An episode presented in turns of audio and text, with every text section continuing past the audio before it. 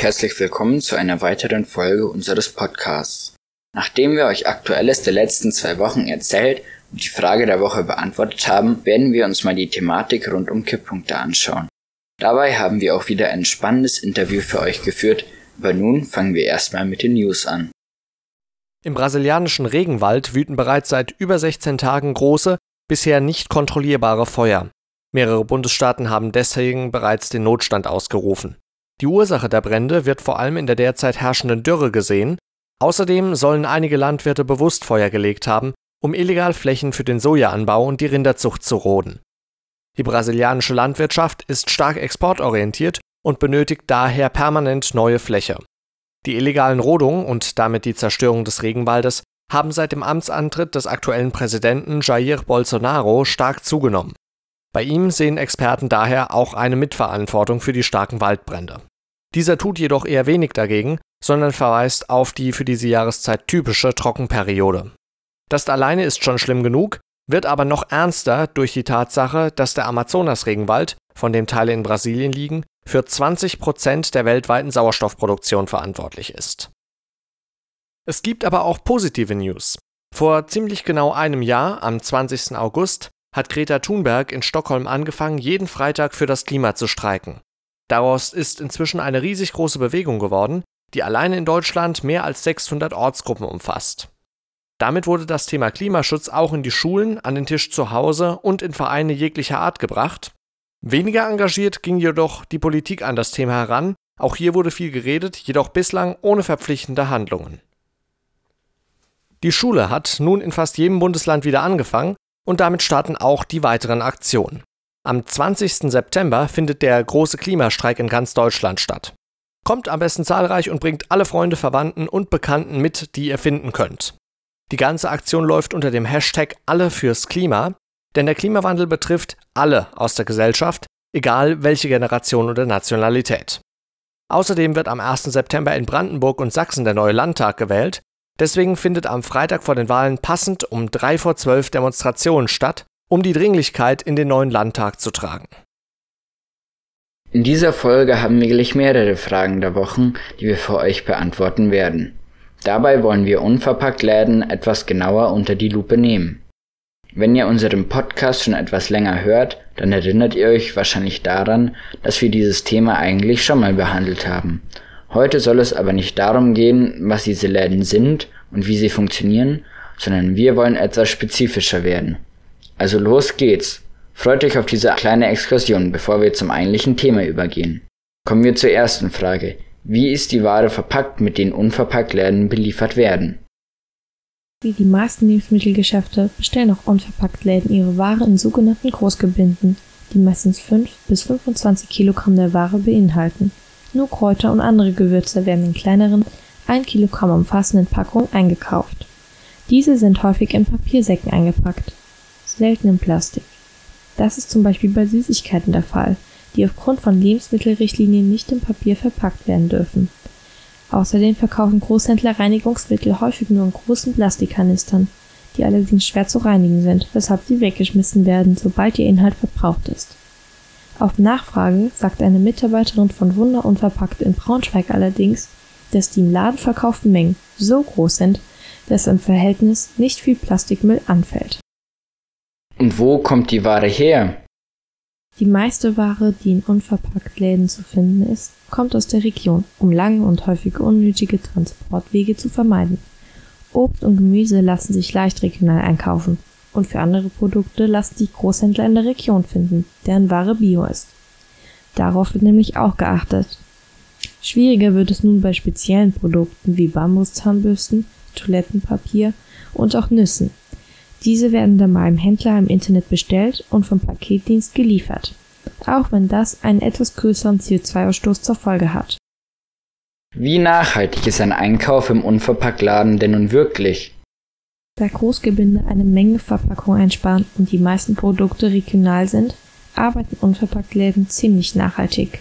Auch wenn einige der Waren vom Hersteller in Plastik eingepackt werden, entsteht bei großen Mengen verhältnismäßig wenig Verpackungsmüll. Manchmal sind zum Beispiel Alubrotboxen in Luftpolsterfolie eingepackt, was nicht unbedingt nötig ist. Alles in allem kann man aber sagen, Ein Einkauf im Unverpacktladen ist nachhaltig. Auf jeden Fall nachhaltiger als ein Einkauf in einem konventionellen Supermarkt. Müllvermeidung wird zumindest für uns als Kunden deutlich einfacher und der CO2-Ausstoß der Produkte ist geringer, weil sie aus der Region kommen. Und was sind Alternativen zu Unverpacktläden? Ihr habt keinen Unverpacktladen in eurer Nähe oder ein Einkauf dort ist euch zu teuer? Kein Problem. Auch in jedem anderen Lebensmittelgeschäft kann man darauf achten, weniger Plastik und mehr regionale Produkte zu kaufen. Bei Gemüse und Obst ist das besonders leicht. Immer häufiger sind Bio-Lebensmittel nicht in Plastikfolie eingeschweißt. Anstatt lose Ware wie Pilze oder Weintrauben in Tüten zu tun, könnt ihr Jutebeutel oder Netze, zum Beispiel Wäschernetze, verwenden. Auch für Backwaren könnt ihr ganz einfach Jutebeutel benutzen. Bei Käse und Wurst ist das Ganze ein wenig komplizierter. Manche Supermärkte füllen euch den Artikel gekauften Käse oder Wurst in eure eigene Dose ab, andere nicht. Falls ihr das also versuchen wollt, tut es gerne. Jetzt wollen wir aber endlich zu unserem eigentlichen Thema der Folge kommen. Es soll also um die Kipppunkte des Klimasystems gehen. Habt ihr schon mal davon gehört? Wisst ihr, was das ist? Wenn nicht, macht euch keine Sorgen. Das ändern wir gleich. Kipppunkte sind ein großes Problem in der Klimakrise. Es sind sogenannte Points of No Return, das heißt, wenn ein solcher Punkt überschritten wurde, ist es nicht mehr möglich, das Geschehene rückgängig zu machen. Beispiele dafür sind schmelzende Eiswüsten, große brennende Regenwälder oder brechende Eisschilde wie das vor Grönland. Darauf gehen wir aber später ein. Denkt man an den anthropogenen Klimawandel, also dem menschengemachten, so denken viele an eine langsame Erwärmung der Erde. Dabei sind die Kipppunkte aber nicht bedacht. Erreichen wir einen solchen Punkt, geht das CO2 direkt in die Atmosphäre. Das Klimasystem reagiert auf solche hohen Mengen an Treibhausgasen mit sehr starken Veränderungssystemen. Dazu können unter anderem aufgrund der Klimaveränderung irreversible, also nicht mehr umzukehrende Schäden und bedrohlicher ist jedoch die Tatsache, dass wir uns nicht so schnell auf derartige Extreme einstellen können. Also sind Kipppunkte eine weitere große Gefahr, die der Klimawandel mit sich bringt. Der Klimaforscher Stefan Rabensdorf vom Potsdam Institut für Klimafolgenforschung hat dazu folgende Aussage getroffen. Das Klimasystem ist kein träges und gutmütiges Faultier, sondern es kann sehr abrupt und sehr heftig reagieren. Es gibt aber auch Gegenmaßnahmen dazu. Der Pariser Vertrag soll mit verschiedenen Klimaschutzmaßnahmen dagegen wirken. Diese wurden bisher aber noch nicht umgesetzt. Damit wir keine Kipppunkte erreichen, ist es von großer Wichtigkeit, dass die Temperatur im Vergleich zur vorindustriellen Zeit um nicht mehr als 2 Grad Celsius ansteigt. Die globale Durchschnittstemperatur darf somit um nicht mehr als 1,2 Grad Celsius ansteigen und um das zu sichern, muss der globale Anstieg von Treibhausemissionen bis 2020 gestoppt werden und bis 2050 um 50% gegenüber 1990 gesenkt werden. Das waren jetzt erstmal ganz schön viele Zahlen. Trotzdem geht es direkt weiter. Es gibt ja eine ganze Reihe von möglichen Kipppunkten in unserem Klimasystem.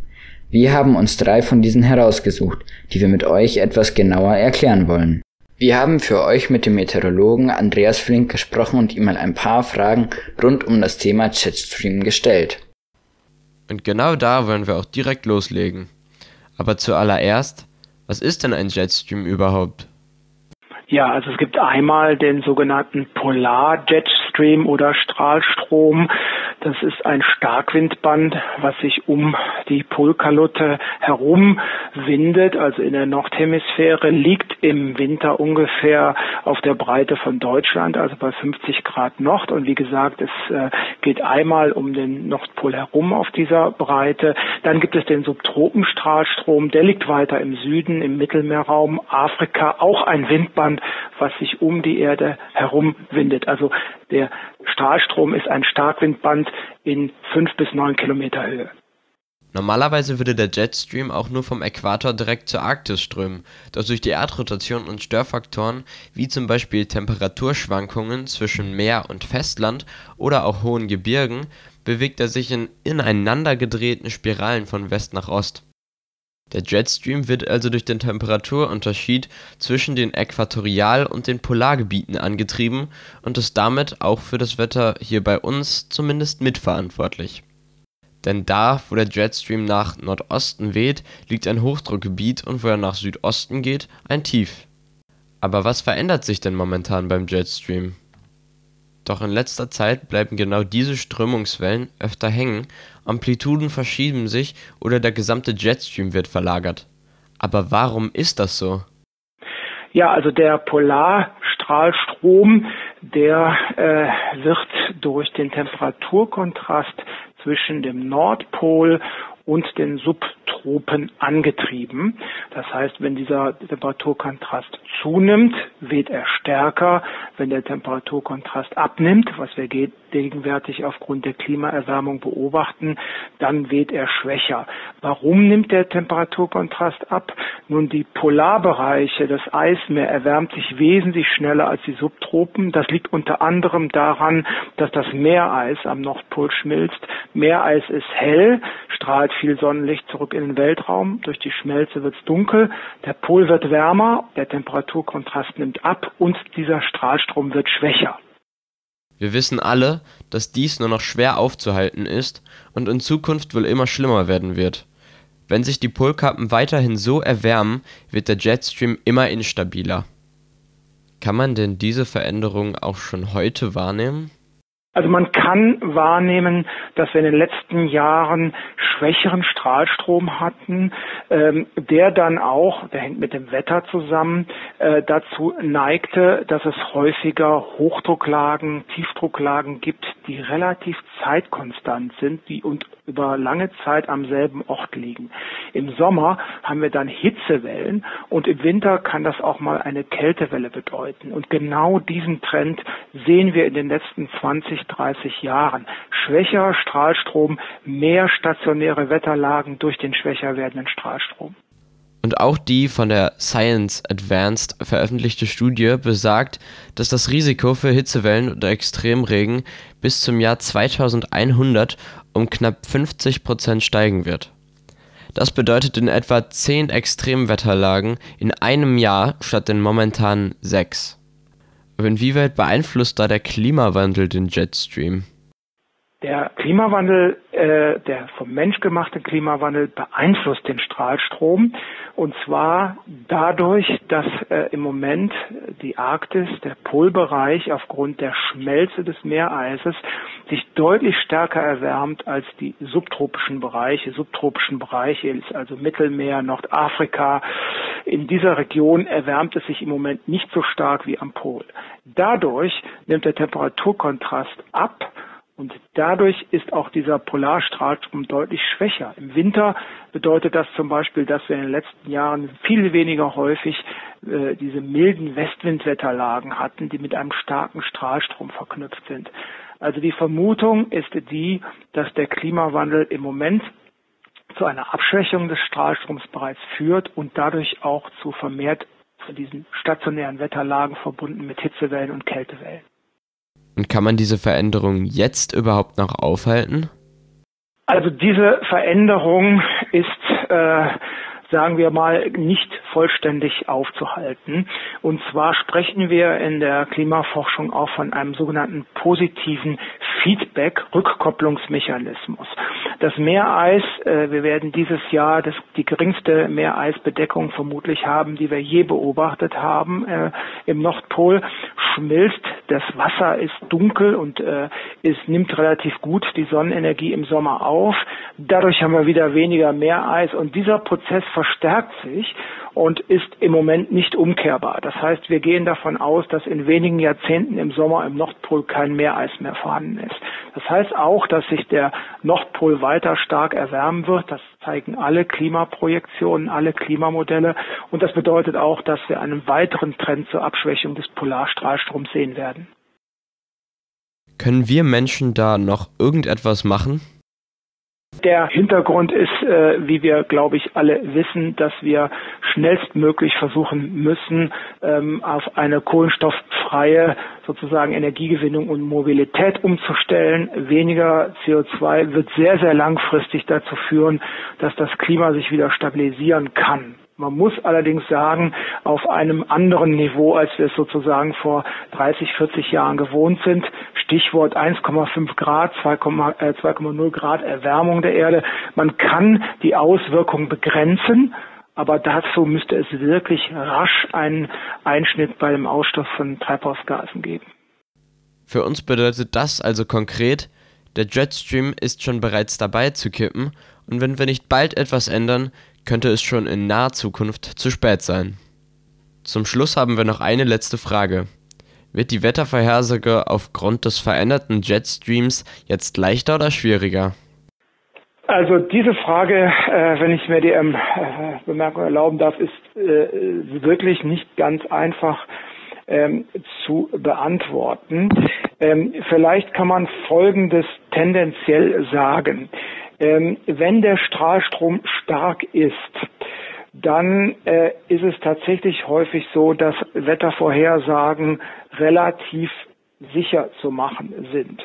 Wenn er schwach ist und es diese stationären Wetterlagen gibt, dann haben wir häufig Probleme der genauen Vorhersage der Lage von Tiefdruckgebieten, Hochdruckgebieten, von Fronten. Man muss sich das einfach so vorstellen, ist der Strahlstrom stark, führt er diese Tiefdruckgebiete und Hochdruckgebiete entlang des Strahlstroms sozusagen entlang. Das ist gut vorhersagbar. Wenn die irgendwo liegen, haben die eine relativ erratische Zugbahn. Ich würde sagen, aus meiner Erfahrung ist eher ein Bauchgefühl tendenziell schwieriger.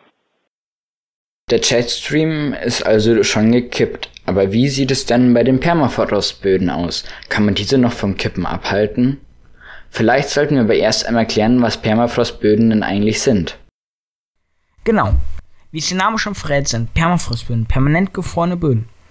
Das bedeutet, dass in diesen Gebieten der Boden über einen Zeitraum von mindestens zwei Jahren nicht auftaut. Wo findet man denn diese Böden?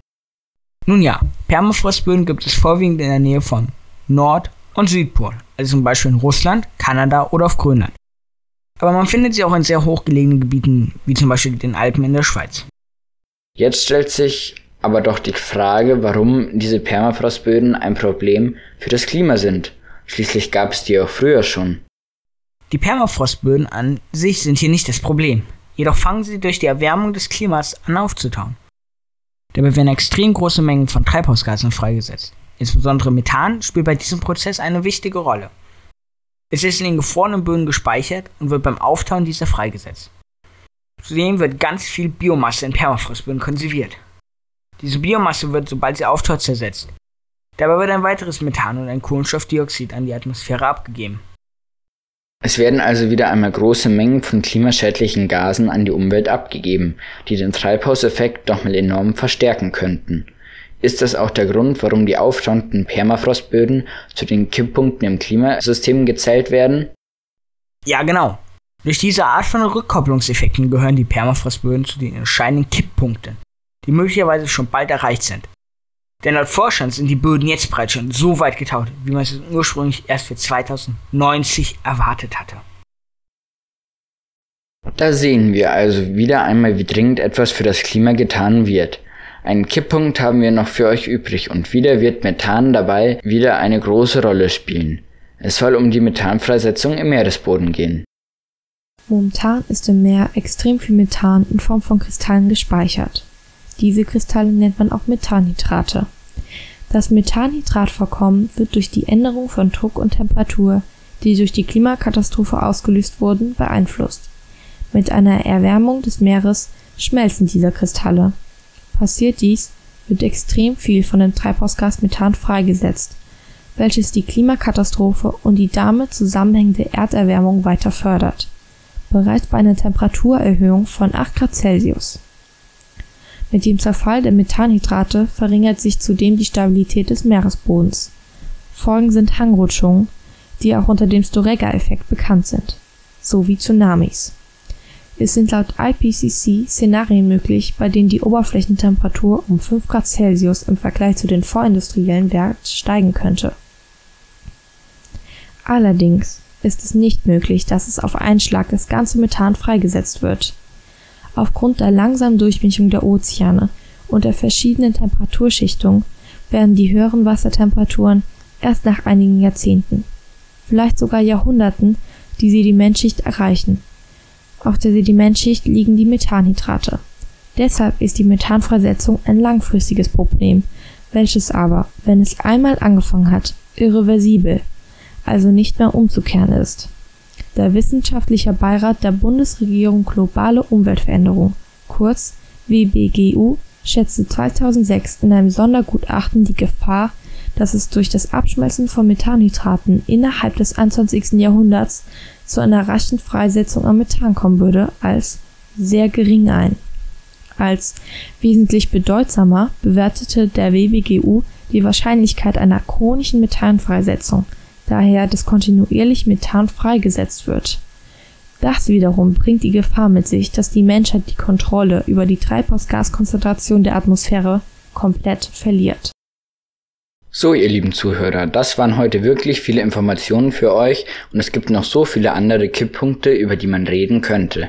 Zwei von diesen Punkten haben wir sogar jeweils schon in einer eigenen Folge behandelt. Damit meine ich den Golfstrom und die Regenwälder. Vielleicht erinnert ihr euch ja noch an die Folgen und wenn nicht, hört sie euch einfach nochmal an. Ganz am Ende unserer Folge sind wir jedoch noch nicht angelangt, denn wir wollen euch heute noch einen Klimahelden vorstellen, der sich schon ziemlich lange für das Klima einsetzt, und zwar Felix Flinkbeiner. Felix ist heute 21 Jahre alt und hat schon 2007 mit damals neun Jahren die Organisation Plant for the Planet gegründet. Damals hielt er in der Schule einen Vortrag über den Klimawandel und erzählte von seiner Vision, dass viele Kinder überall auf der Welt eine Million Bäume pflanzen könnten. Dadurch würde es nämlich einen großen CO2-Ausgleich geben und das ist natürlich gut für das Klima. Also pflanzte Felix in seiner Schule den ersten Baum und gründete die Organisation. Im Laufe der Zeit hielt er Reden bei Klima- und Umweltveranstaltungen und sogar vor dem Europäischen Parlament. Er wurde Juniormitglied des United Nations Environment Programs, kurz UNEP, und schon ein Jahr später gab es überall in Deutschland und sogar weltweit von Kindern organisierte Klimaveranstaltungen, wo viele Bäume gepflanzt wurden. 2009 war Felix bei der Jugendkonferenz der UNEP in Südkorea am Ende fragte er das Publikum, wer auch eine Million Bäume in seinem Land pflanzen will, und kurz darauf füllte sich die Bühne mit mehr als 100 motivierten Kindern aus 56 verschiedenen Ländern. So ging alles sehr schnell, und schon nach drei Jahren wurde in Deutschland der eine Millionste Baum gepflanzt. Aber das war noch längst nicht alles, denn 2015 wurde eine wissenschaftliche Studie veröffentlicht, die besagt, dass noch ca. 1000 Milliarden Bäume auf der Welt Platz hätten ohne dass es zu Konflikten mit Siedlungen und der Landwirtschaft kommen würde. Felix und seine Organisation Plant for the Planet setzten sich also als Ziel, diese Billionen Bäume zu pflanzen, und da das natürlich eine riesige Zahl ist und das Pflanzen viel Arbeit mit sich bringt, bekam die Organisation Unterstützung von vielen Prominenten, anderen Organisationen und auch Unternehmen, die im März 2018 alle die Trillion Tree Declaration unterschrieben das ist alles eine ziemlich große Aufgabe, doch zum Glück hat Plan for the Planet heute schon über 100.000 Mitglieder und fast alle von ihnen sind Kinder und Jugendliche, die für die Zukunft kämpfen und viele Menschen motivieren und inspirieren. Felix Flinkbeiner aber kämpft weiter. Er pflanzt jetzt schon seit seiner Kindheit und macht immer weiter, ohne vor einer so großen Milliardenzahl zurückzuschrecken. Durch ihn wurden sehr viele Bäume gepflanzt und das verdient auf jeden Fall großen Respekt und Anerkennung. Das ist doch mal wieder ein gutes Beispiel dafür, wie viel eine einzige Person doch bewirken kann. Und jeder kann mithelfen. Wenn ihr zu Hause einen Garten habt, könnt ihr ja mal eure Eltern fragen, ob da noch ein Platz frei ist oder ihr einen neuen Baum pflanzen dürft. Jetzt hört ihr gleich noch einen Slam-Text zum Abschluss unserer Folge und wir freuen uns schon, wenn ihr uns beim nächsten Mal wieder zuhört. Zukunft. Krächzend singt der schwarze Rabe sein himmlisch schönes Abendlied am Ende dieser lauten Tage ein Wunder, dass es ihn noch gibt und unter ihm ein Trümmermeer, wo einst sich hat nur Stadt erstreckt. Zerstörung ist der Welt jetzt her und der Planet ganz mit Beton bedeckt.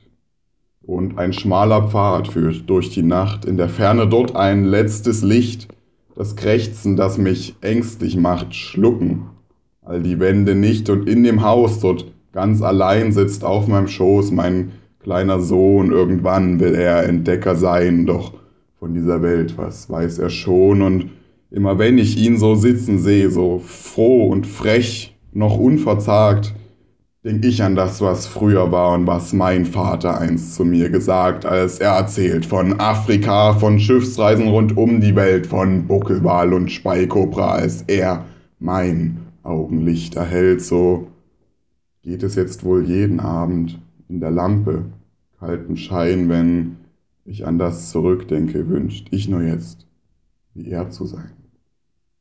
Denn ich will mein Kind dir zeigen, was mich einst doch hat so tief berührt, warum die Erde, wie sie war, dein Vater einst so sehr verführt. Und ich will mein Kind dir zeigen, was ich fühlt, als ich wie du jetzt war und dich in meine Welt entführen, in diese Welt. Sie war so wunderbar, ich will mit dir wie damals schon jedes Tier im Bücherwald entdecken und überall nach Arten suchen. Du weißt doch, wo sie sich verstecken.